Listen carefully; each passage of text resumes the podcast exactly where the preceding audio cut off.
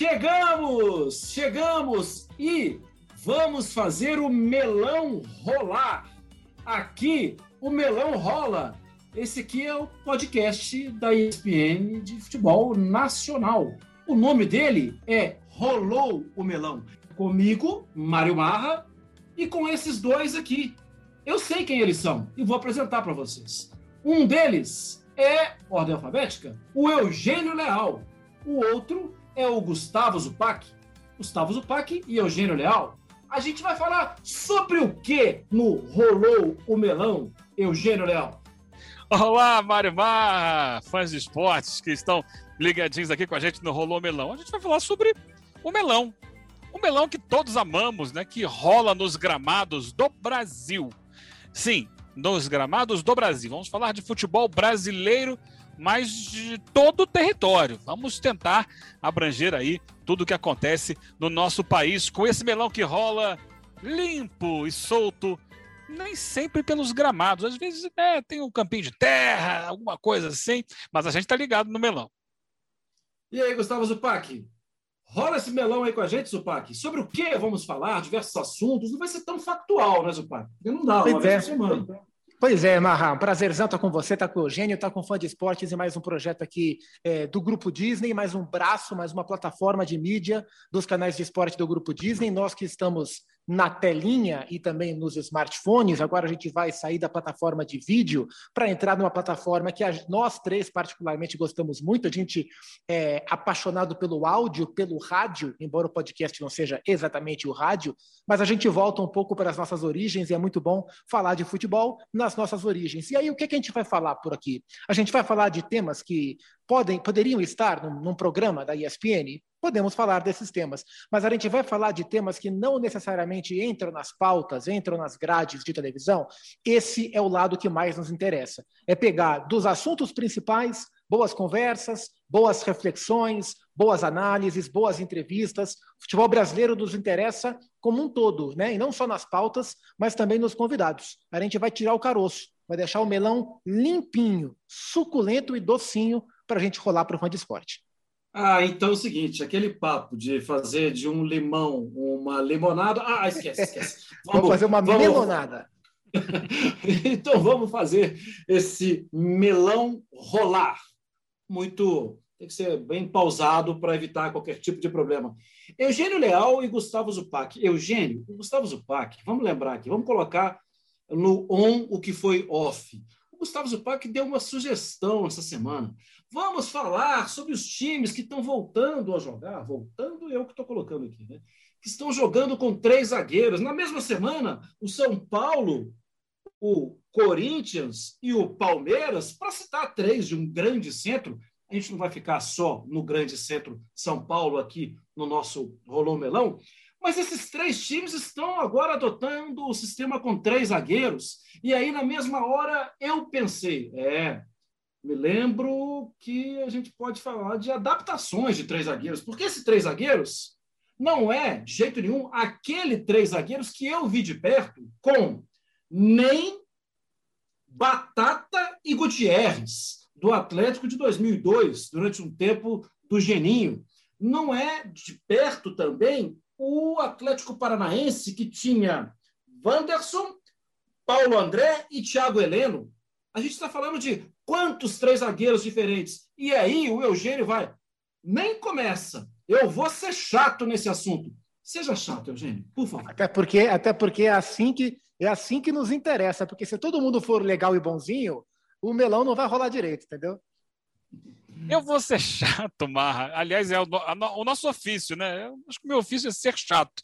Porque o crítico é isso mesmo. O crítico é aquele que vê problema onde todos acham que é uma maravilha e que vê coisa boa onde ninguém acha, onde ninguém, ninguém encontra. Mas vamos lá.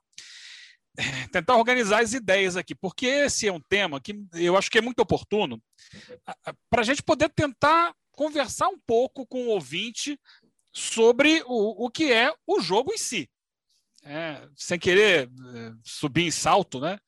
A, a maioria na, enxerga pouco do jogo, enxerga muito a bola, enxerga muito o gol, enxerga muito o placar. É, E há um, um, vamos colocar assim, um certo mito no, no Brasil quando se fala em três zagueiros.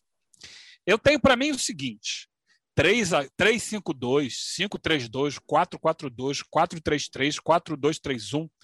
Não importa. Isso é uma maneira de você organizar o time eh, espacialmente no gramado. É, você, o, o, sistema de jogo não vai dizer que você joga melhor ou pior, nem que você é mais ofensivo ou mais defensivo. Isso aí é, é definido a partir de outras observações que você vai ver em campo. Uhum. E essa é uma discussão antiga no Brasil, porque a pessoa olha assim: ah, três zagueiros retranqueiro. Não necessariamente. Tudo vai depender né, do que você vai fazer, primeiro, com seus alas. Esses alas vão jogar onde? É, você tem três zagueiros. Esses alas vão ficar na mesma linha dos zagueiros, fazendo uma linha de cinco? Ou esses alas vão subir para se tornarem jogadores de meio campo, fazendo então uma linha de três atrás, com cinco no meio? Às vezes esses alas podem até subir um pouco mais, jogarem um pouco mais espetados, trazendo os pontas para dentro e colocando o time quase todo no ataque. Então tudo é muito é, é, relativo nessa história. Inclusive, e é uma história... característica dos zagueiros, né? Quem são Sim, esses três? Por exemplo, coisa. Batata e Gutierrez, os três não tinham velocidade alguma. Eram três zagueiros. Se fosse mudado o lado, seriam três centroavantes. Entende? Se Sim. fosse muito menos zagueiros para sair para o jogo, né? Como é o caso, por exemplo, né, Eugênio, do Luan, como é o caso do Léo, pelo lado esquerdo de São Paulo, como é o caso do, do, do, do, do Gemerson protegendo, que tem muito boa saída. O próprio João Vitor, né, que jogou de lateral, né? O próprio João Vitor, que foi pelo lado. Mas e aí, Eugênio, desculpa. Não, é isso é que eu estou falando muito, vocês podem, fiquem à vontade. Porque ah, isso me é lembra muito é, da, do mundo que caiu, eu sou, eu sou um pouco antigo, de repente o cara que está ouvindo a gente não lembra disso, né? Na, uhum. na, minha memória, a primeira vez que essa discussão chegou ao Brasil foi na seleção brasileira de 1989, na Copa América, quando o então técnico Sebastião Lazzaroni montou uhum. um esquema com três zagueiros. Nossa, parecia uma tempestade, parecia o fim do mundo. Como Era assim? uma ofensa ao futebol brasileiro, que não sei o quê. Tá. Justamente. E ele foi muito perseguido e é mal visto até hoje por isso botou três zagueiros e tal, etc. Mas, né, na verdade, assim, repito, pouco importa. O que eu vou fazer a partir dos três zagueiros? Meu time pode ser ultra ofensivo, vou deixar só três ali atrás e todos os outros sete vão estar no campo de ataque, empurrando o time adversário, ou não. Ou eu posso trazer todo mundo aqui para trás e esses caras vão ser ali um bloqueio dentro da área.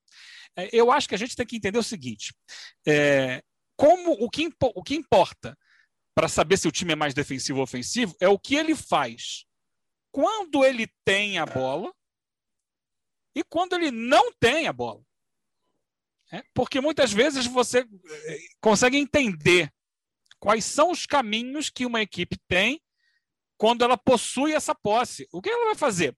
ela vai dar simplesmente o um chutão para frente para se livrar da bola. A gente vê acontecer isso. Tem times que jogam lá atrás e quando pegam a bola, chutam para frente e devolvem essa bola para o adversário, porque não querem atacar.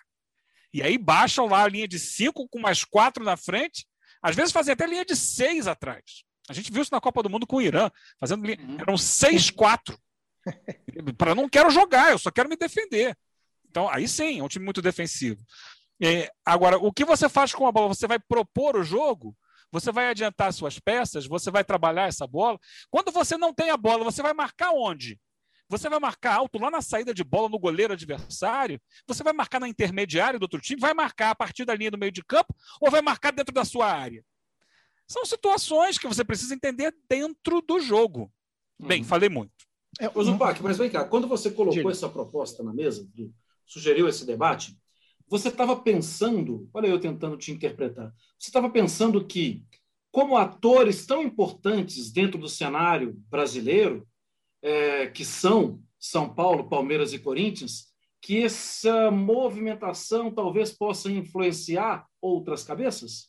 Eu acho que sim, Marra. E, e, e, não só porque são Palmeiras, São Paulo e Corinthians, porque eu acho que as coisas acontecem em cascata. E, e eu não acho que os, alguns times brasileiros, esses que nós citamos, e talvez tenham outros que, que eu não fui capaz de aprofundar para chegar a essa conclusão. Zupac, só para ilustrar, eu contei na primeira semana de Libertadores, da fase de grupos de Libertadores. Sim. Oito dos eh, 32 times jogaram com três zagueiros. Sim, e o Del Valle, é uma coisa que vai além do Brasil. Vi, o Del Valle, acho que o Atlético Nacional também está jogando, enfim, é, é, é uma tendência. Tem, eu tem acho, vários. É, eu acho que esse é um ponto. A temporada passada do Atlético Mineiro, boa parte dela também com três zagueiros. E aí vai chegar num, outro, num, num ponto que também, me, que também me interessa nessa reflexão.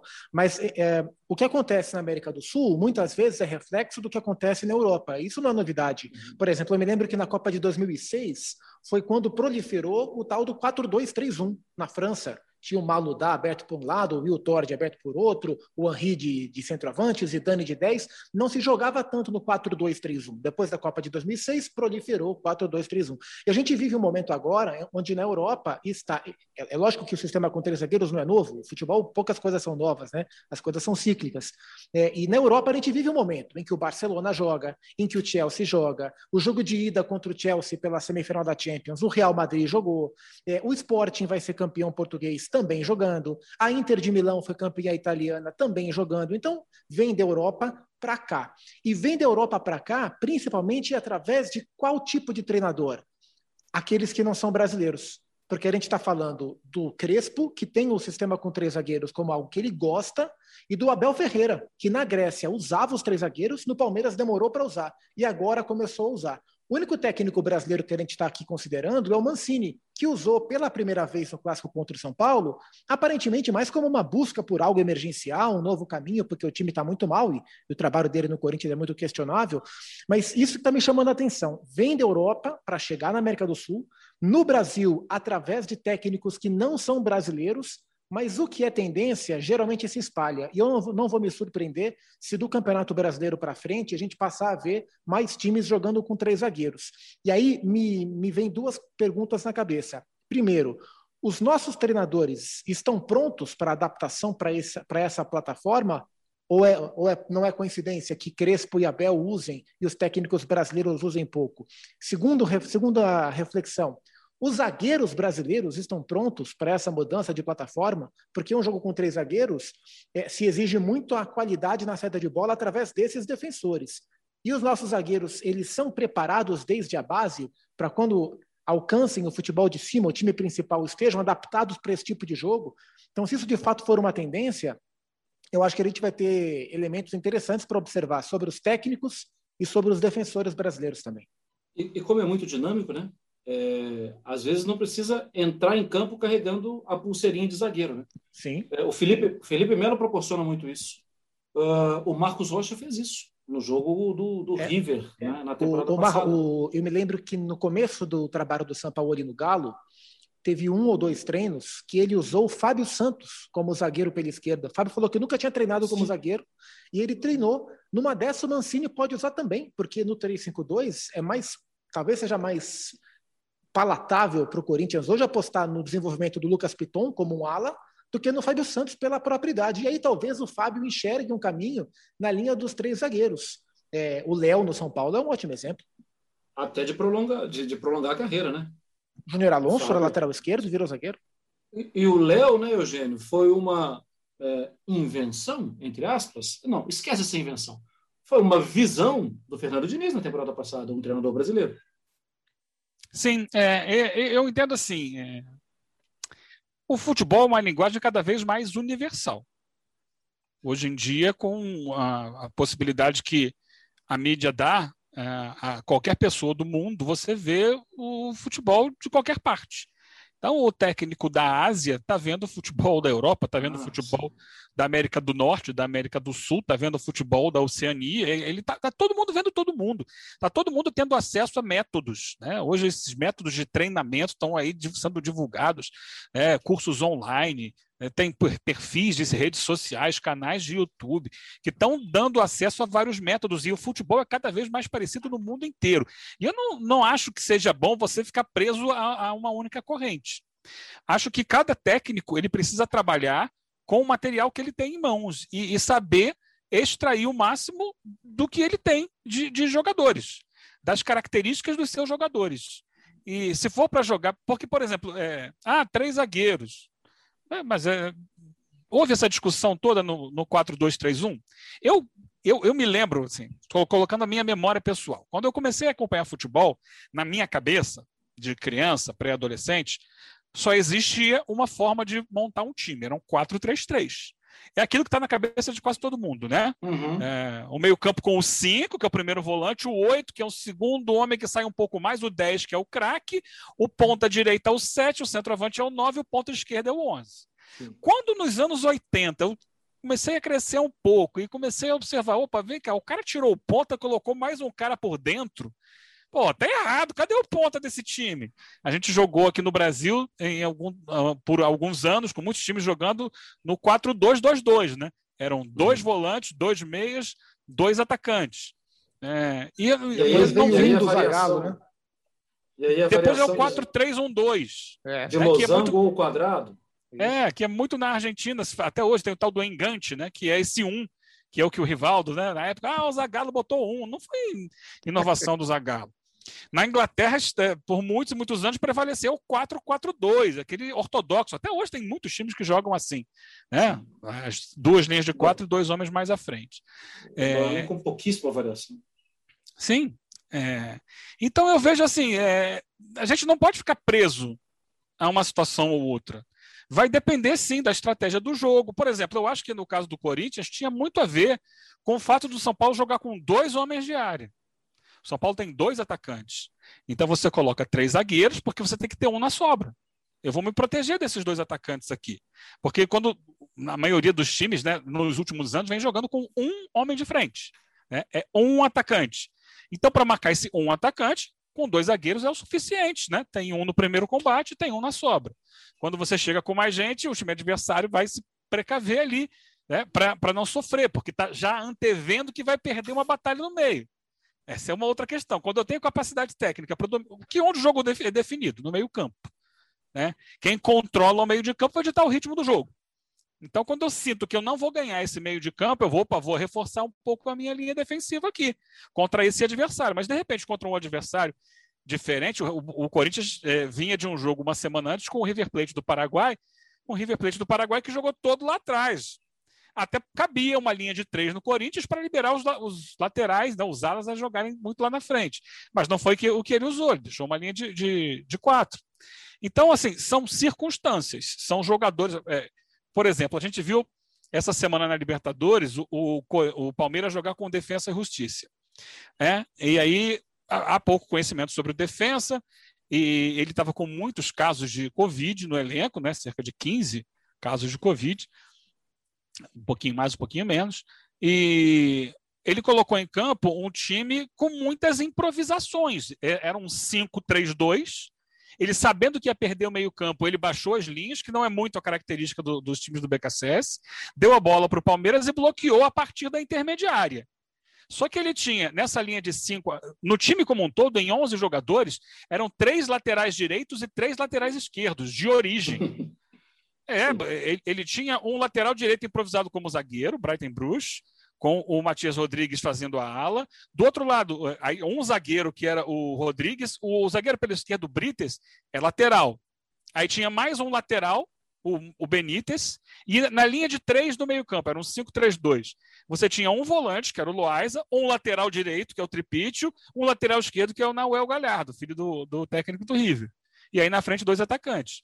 É, que, que, ele, que, que ele fez? Eu vou me virar com o que eu tenho de material, eu não tenho jogador. Então, vou tentar montar um time que eu sei que eu vou perder o meio de campo, que vai se defender e bloquear os espaços. Até certo ponto deu certo, ele foi para o intervalo com 0 a 0 No segundo tempo, ele não tinha quem colocar, né? Ele olhava para o banco não tinha material humano. Ele fez duas substituições das cinco possíveis. Enquanto o uhum. Palmeiras foi lá trocando todo mundo e aí ganhou o ritmo na partida. Mas é muito isso. Eu acho que a gente não deve se prender a um sistema de jogo. Existem vários sistemas de jogo e é preciso fazer a leitura daquele jogo, o que aquele jogo pede para você colocar em prática. E quantas vezes você viu, Gustavo Zupac, o Tite, técnico do Corinthians, tirar um zagueiro, recuar o Ralf e ter mais um jogador no meio campo pressionando e jogando em cima do adversário? Quando, muitas vezes, o que a gente ouvia era empatite ou goleada de 1 a 0, mas muitas vezes aquele time tinha 10 jogadores, 9 jogadores no campo de ataque. É, e eu acho que muitas das vezes em que os técnicos, ou de início ou durante o jogo, é, formam uma linha defensiva com três, é, eu, eu acho que essa mudança, no momento atual do futebol, ela contempla dois conceitos muito importantes. Quando você tem a bola, é, os times estão investindo cada vez mais na saída de bola. Então, se você já tiver três zagueiros é, você, e você ainda der, trouxer um, um, homem de meio campo para ajudar nessa iniciação, é, você já passa a ter mais qualidade e mais gente para iniciar o jogo, que é um conceito cada vez mais difundido é, e, e defendido. E quando você não tem a bola, os times têm investido cada vez mais, ainda bem, porque é um recurso que eu gosto muito de ver, inclusive, na recuperação no campo ofensivo. E aí, com cinco homens no meio campo, você, teoricamente, tem uma superioridade numérica no setor e fica, teoricamente, mais fácil de você recuperar essa bola. Então, não me surpreende que no futebol brasileiro, essa mudança ou essa volta dessa plataforma tão utilizada em outros tempos venha de técnicos que trabalham também a intensidade do jogo, como é o Abel, como é o Hernan Crespo. E aí eu estou bastante curioso para ver como é que os técnicos brasileiros vão se adaptar a essa tendência ou se eles vão ignorar essa tendência que vem de fato é, do futebol europeu. Quando a gente para até para ver a seleção brasileira, é, em muitos dos momentos, é, o Tite defende, sai com três jogadores e espeta Renan Lodge do lado, traz o Danilo como um lateral direito, quase como um construtor no meio-campo, traz um volante, geralmente o Douglas Luiz ou o Casemiro, para voltar entre os zagueiros. Então, é algo que a gente já está observando e tem me chamado muito a atenção, como tem voltado com bastante força é, esse sistema nas equipes do Brasil e na Europa já há um pouco mais de tempo. E assim se passaram 10 anos. 10 anos, de 2011 para 2021. E se a gente volta, então, no tempo para 2011, a gente ia ter, Eugênio Leal e Gustavo Zupac, uma Série B de Campeonato Brasileiro com os seguintes times. ABC, Guaratinguetá, Bragantino, Barueri, Guarani... Peraí, peraí, peraí, peraí. Eu falei, desculpa, gente. Eu pensei que estivesse falando do Campeonato Brasileiro. Eu estou falando do Campeonato Paulista. Não, a pegadinha é essa mesmo. Na Série B do Campeonato Brasileiro de 2011, Eugênio Leal, um time do Ceará, dois times de Goiás, um time do Rio, o Duque de Caxias, um time de Santa Catarina, um time de Minas, o Boa, um time de, de Alagoas, o Asa de Arapiraca, o ABC de Natal e sete times de São Paulo. Três de Pernambuco, um do Paraná, um da Bahia. Eugênio, se a gente olha agora, voltando para o nosso tempo, para 2021, aqueles sete times de 2011, e olha, em 2009 eram 10, hein? Eram 10 em 2009, 2008 eram 10, em 2011, 7. Eugênio, em 2021, o Campeonato Brasileiro da Série B vai ter três paranaenses, uh, dois catarinenses, dois alagoanos, dois goianos. Cadê São Paulo? Só tem Ponte e Guarani, Eugênio. O que está acontecendo com a mudança de eixo no cenário brasileiro de Série B, Eugênio Leal? Tem ideia? É, é vale uma, uma pesquisa longa, né? Vale parar, pensar, observar e tentar pesquisar. É, pensando aqui rapidamente. Primeiro, eu acho positivo. É, eu acho que quanto mais estados e regiões estiverem representados no Campeonato Brasileiro da Série B, assim como da Série A, melhor. É, por outro lado, que fenômeno é esse? A gente tem que olhar também para a Série A, que hoje recebe clubes que não estavam lá há 10 anos. Sim. A gente vê na Série A um crescimento de clubes de estados, como por exemplo o Ceará, que hoje tem dois representantes e por muitos anos não teve nenhum. Uhum. E aí uhum. vem do quê? Vem da capacidade de organização desses clubes, do Ceará. A gente vê um Bahia hoje lutando, ainda com alguma dificuldade na Série A, quase foi rebaixado ano passado, mas se mantendo na primeira, eh, na primeira divisão e com uma perspectiva, com um pensamento de crescimento. Quando esse mesmo Bahia chegou à terceira divisão do Campeonato Brasileiro. E, e no ano que chegou, chegou junto com Vitória. Junto com Vitória, que está na Série B.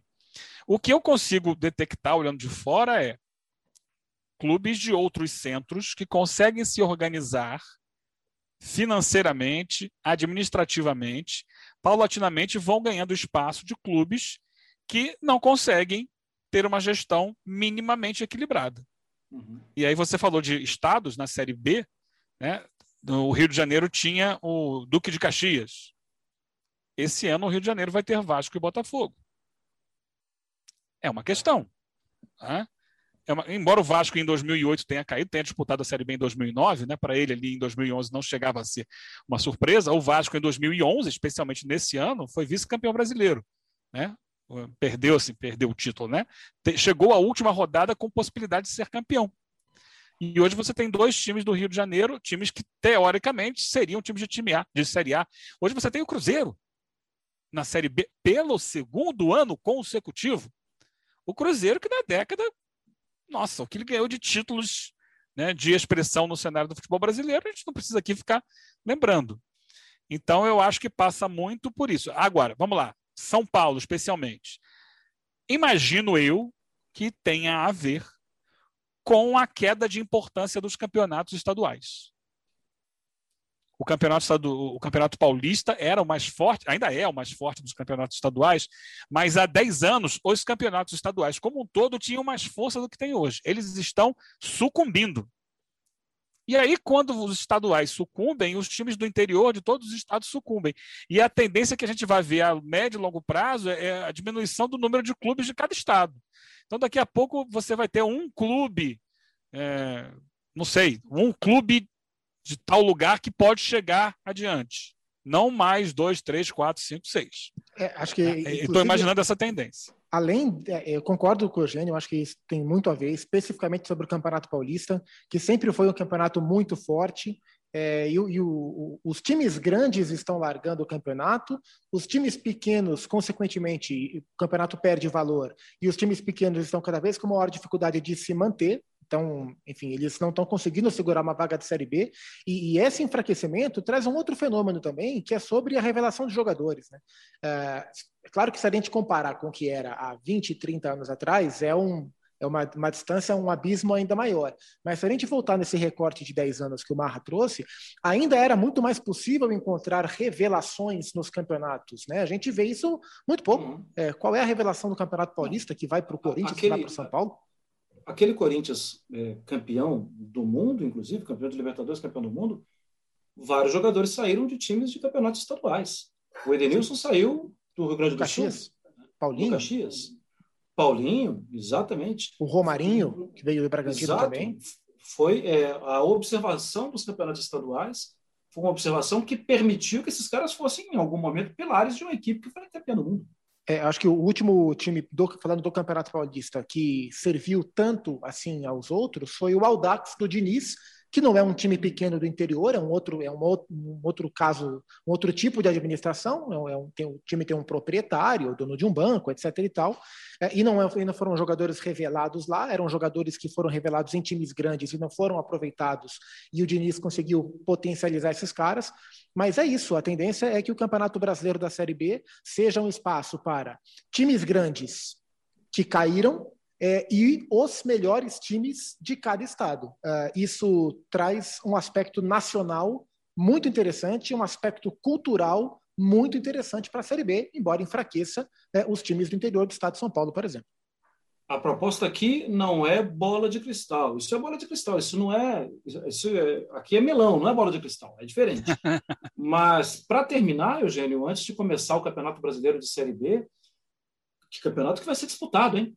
Pelos trabalhos que vêm sendo executados, é interessante a gente perceber que Vasco e Cruzeiro me parecem estar entrando num, num trilho, né? com dificuldade, com todo o peso da responsabilidade de ser Vasco, de ser Cruzeiro, mas me parece isso. Mas olha, esse campeonato tem o Havaí, que vira e mexe tá na primeira divisão, tem o Botafogo, esse campeonato tem o Curitiba, esse campeonato tem viagens mais desgast, que desgastam um pouco mais. É pesado, hein? Gramados diferentes, né? É, condições de temperatura e pressão e, diferentes em, em, cada lugar, né? É, é um desafio esse campeonato para esses times, né? É um desafio, o maior desafio de todos, né? Para o Cruzeiro, que ele não pode permanecer pelo, por um terceiro ano seguido. É uhum. impressionante uhum. isso. Agora, eu lembro que no início do ano a gente olhava para Vasco e Botafogo e enxergava o Botafogo mais avançado do que o Vasco, né? Hoje não. Hoje a gente acha que o Vasco está num caminho melhor que o Botafogo. O futebol é assim, cara, ele vai, vai mudando. E é um longo campeonato, assim como o da Série A, em que muita coisa vai acontecer daqui até o fim dele. Então não, não, não dá. A gente está cansado de ver no campeonato, no, no, campeonato da Série A, mas também na Série B, principalmente, times que começam muito bem e desabam ao longo da competição, times que começam muito mal e no segundo turno sobem e acabam conseguindo classificação para a primeira divisão. Então, é dar tempo ao tempo. Eu só queria encerrar aqui da minha parte, que a gente já está terminando aqui o nosso podcast, chegando perto do fim, fazendo um questionamento sobre isso, porque é, às vezes a gente para, precisa parar para pensar um pouco maior, né? Por exemplo, o Cuiabá está na Série A esse ano, o Cuiabá. O que é o Cuiabá? Ah, ok, um representante da região centro-oeste. Mais do que isso, ele é um clube empresa. Qual é o papel do nosso futebol da, sem ser dos grandes centros? É?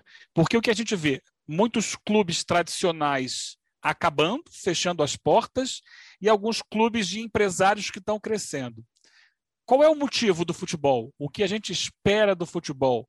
O que a gente gostaria que fosse o futebol brasileiro nesses centros menores? É revelar jogadores?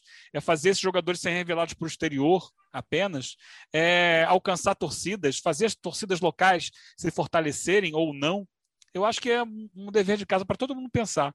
Né? Porque a gente vai falar muito sobre o futebol brasileiro como um todo. Mas qual é o motivo do futebol no Acre, do futebol no Tocantins, do futebol no Mato Grosso do Sul, né? Qual o caminho dele? É, e, aí eu acho que existem, isso é inclusive pauta para um programa, né? A gente pode ficar falando um programa inteiro sobre isso. É, mas acho que existem dois pontos de análise. É, um, qual é a finalidade do futebol, e acho que tem muito a ver com questão é, de paixão, com questão de massa, com questão de torcida, e aí a gente pode ir para outra ponta por que, que esses clubes, né, os, os, que têm mais capacidade de atender essa real demanda do futebol, não conseguem mais se manter, né? E abriram esse vácuo para os times que são administrados como empresa, que teoricamente não carregam multidões com eles. É, e acho que o caso do Red Bull Bragantino é o, é o principal caso. Abriu-se um vácuo no interior do estado de São Paulo para que um time como o Red Bull Bragantino ocupasse um espaço de primeira divisão, que foi do Guarani, que foi da Ponte Preta, que foi da Portuguesa, que foi do próprio Bragantino. É, qual é o benefício de ter esses clubes empresas aqui no Brasil? É um ponto. Por que é que os clubes tradicionais não conseguem se sustentar mais? Por que é que eles não, não, se, não se reestruturam para reocupar esse espaço? É outro ponto. Acho que a gente pode gastar mais de um programa com isso. É ou não é, Marimar? Muitos!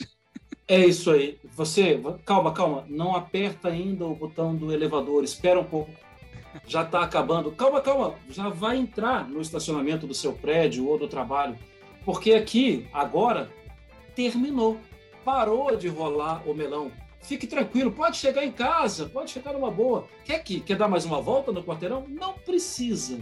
Pode estacionar o seu carro, porque o melão aqui, Eugênio e Gustavo Zupac, parou de rolar. Rolou o melão, só na próxima semana, né, Zupac? Né, Eugênio? Abraço para vocês. Foi muito bom estar com vocês, estaremos sempre juntos. Fã Esportes, pode procurar a gente nas redes sociais, no Twitter do Mário Marra, no Twitter do Eugênio Leal, no Instagram, no meu também, e sugerir temas, sugerir pautas, sugerir convidado, fazer pergunta, fazer com a gente o programa. A gente vai rolar os melões juntos e prometemos não cair no, no trocadilho. Semana que vem estaremos juntos, né? É isso, até lá, com muita alegria. Até!